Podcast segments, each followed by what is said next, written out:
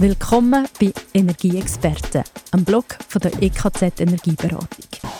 Ich bin Carla Keller und ich lese einen Artikel vor von dem Energieeffizienzblog von der EKZ, Elektrizitätswerk vom Kanton Zürich. Soweit uns die Flügel tragen. Windkraft und Recycling. Windkraft sei nicht so sauber wie behauptet, heißt es immer wieder. Ein Problem seien die Rotorblätter der Windräder, genauer, was mit ihnen nach Ende der Lebensdauer geschieht. Viel Wind um nichts? Verfasst von Paul Cimalla. Hunderte Rotorblätter, die in einer Deponie vergraben werden. Dieses Bild der Newsplattform Bloomberg aus dem Jahr 2020 kursiert wild im Internet und war passende Munition für Gegnerinnen und Gegner der Windkraft denn es suggeriert, dass die saubere Energiequelle ein dreckiges Problem habe. Sondermüll, der sich nicht recyceln lässt. Leserinnen und Leser aus der Schweiz mögen an dieser Stelle verwundert aufhorchen. Hierzulande wird Windkraft höchstens wegen Neubauplänen diskutiert. Zu entsorgen gibt es bei gut 40 Anlagen noch kaum etwas. Weil mehr Windkraft die Energiewende voranbringen kann, lohnt es sich aber auch für uns, dem Flügelphänomen nachzugehen. Vereinfacht gesagt besteht ein Windrad aus einem Turm, der sogenannten Gondel, in der sich Turbine und Generator befinden, und dem Rotor, der wiederum aus einer Narbe in der Mitte und meist drei Blättern besteht. Beton, Stahl und verschiedene Metalle machen einen Großteil des Materials eines Windrads aus. Sie können vergleichsweise problemlos getrennt und zum Teil komplett wiederverwendet werden. Rund 90 Prozent der Masse eines Windrads gelten heute als rezyklierbar.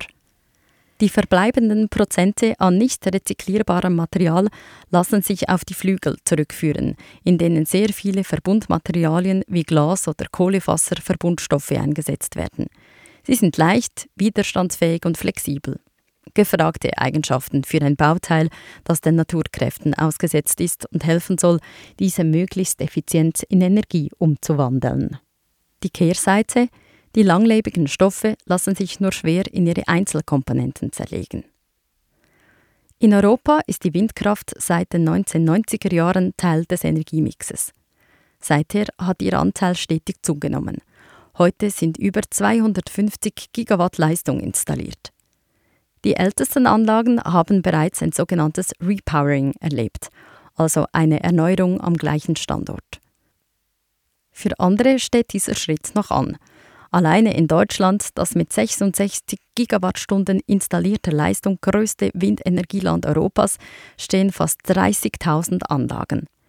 Da viele von ihnen in den Jahren nach der Jahrtausendwende installiert wurden, nähern sie sich dem Ende ihrer Lebenserwartung und damit einem möglichen Repairing. Für ganz Europa erwartet der Verband Wind Europe, dass 2023 bis zu 14.000 Rotorenblätter deinstalliert werden könnten, was 40.000 bis 60.000 Tonnen Gewicht ergibt. Das entsprechende Papier aus dem Jahr 2020 gibt an, dass Rotorenblätter bis 2025 etwa 10 Prozent aller in Europa entsorgten Verbundwerkstoffe ausmachen werden. Dabei dürfte es nicht bleiben. Eine Studie aus dem Fachmagazin Nature rechnet bis 2050 mit weltweit 43 Millionen Tonnen ausgedienter Rotorenblätter. Ein Viertel davon dürfte in Europa anfallen. Die Branche hat sich dieser in Zahlen überwältigenden Herausforderung angenommen. Ein Ansatz besteht darin, die Verbundmaterialien wieder zu trennen. Das kann über Erhitzung geschehen. Ein industriell einsetzbares Konzept dafür entwickelt zurzeit das Fraunhofer Institut für Windenergiesysteme IWES. Eine zweite Möglichkeit der Trennung bieten chemische Verfahren. Eines hat der dänische Windradhersteller Vestas Anfang 2023 vorgestellt. Vestas ist zuversichtlich, zukünftig ausgediente Flügel komplett in ihre Ausgangsstoffe zerlegen und daraus neue Flügel herstellen zu können. Das würde auch bereits deponierte Flügel zu Rohstofflieferanten machen. Siemens Gamesa ein weiterer Hersteller hat das zirkuläre Rotorblatt entwickelt, das sich nach Ende seiner Lebensdauer wieder in Ausgangsstoffe für neue Rotorblätter trennen lässt.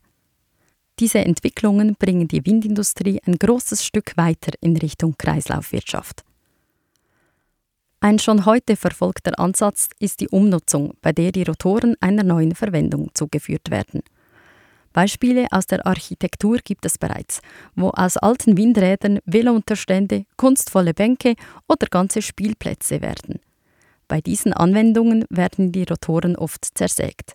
Sie lassen sich jedoch auch weiter zerkleinern und dienen dann als Beimischmaterial, zum Beispiel in der Zementindustrie, bei Lärmschutzwänden oder als Mehl für verstärkte Kunststoffe. Dass diese Ansätze in Europa verfolgt werden, hat auch einen regulatorischen Hintergrund. In mehreren Ländern ist das Deponieren von Verbundmaterialien ausdrücklich verboten, darunter auch in Deutschland. Windkraft gilt bereits bisher als eine der am wenigsten umweltbelastenden Energiequellen, deren Ökobilanz selbst die Photovoltaik hinter sich lässt und in der Schweiz nur von Wasserkraft übertroffen wird. 2022 hat Windenergie in Europa 17 Prozent des Energiebedarfs gedeckt. Der Anteil dürfte zunehmen.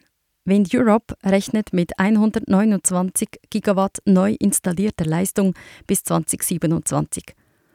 Auch wenn diese Zahl sehr optimistisch ist, so wird Windkraft eine tragende Säule des europäischen Energiesystems. In der Schweiz ist ihre Bedeutung mit unter einem halben Prozent der Energieerzeugung noch sehr gering.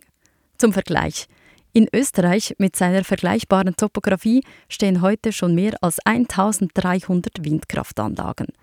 Das Potenzial wäre auch hierzulande vorhanden – in einer Studie vom August 2022 hat das Bundesamt für Energie BFE ein Windenergiepotenzial von 29,5 Terawattstunden pro Jahr ermittelt, davon 19 Terawattstunden im Winter. Würden nur 30 Prozent davon genutzt, entspräche das 1000 Anlagen, also der 25-fachen Anzahl von heute. Dieses Potenzial zu erreichen, könnte noch einige Anstrengungen erfordern. Doch wenn es einst gelingt, könnte ein Problem bereits der Vergangenheit angehören.